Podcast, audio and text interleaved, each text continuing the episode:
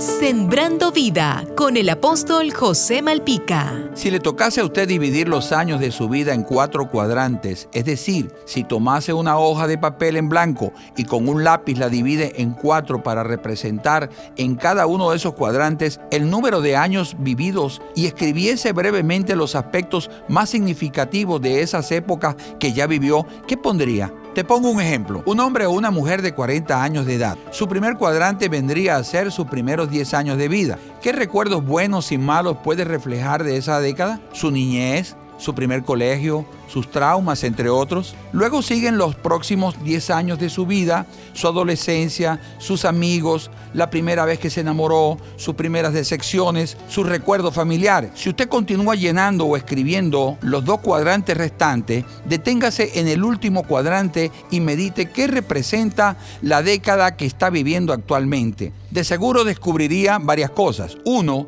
que vivió épocas para olvidar que nunca quisiera volver a vivir. Dos, que vivió épocas que quisiera volver a vivir. 3. Que el tiempo pasado ya no regresará más. 4. Que pudo haber hecho cosas de una mejor manera. 5. Que no podemos vivir de los recuerdos. Número 6 que este cuadrante o década es la más importante de su vida porque es la época de enmendar y corregir poner en práctica lo aprendido y por último el número 7 descubrirá que no puede ser feliz ni sentirse realizado en sus propias fuerzas, que necesitas de Dios en la persona de Jesús y si le entregas tu corazón, Él te transformará en un hombre o una mujer de bien y experimentarás la vida verdadera que Él tiene para ti. Jesús te dice, no te dejaré ni te desampararé.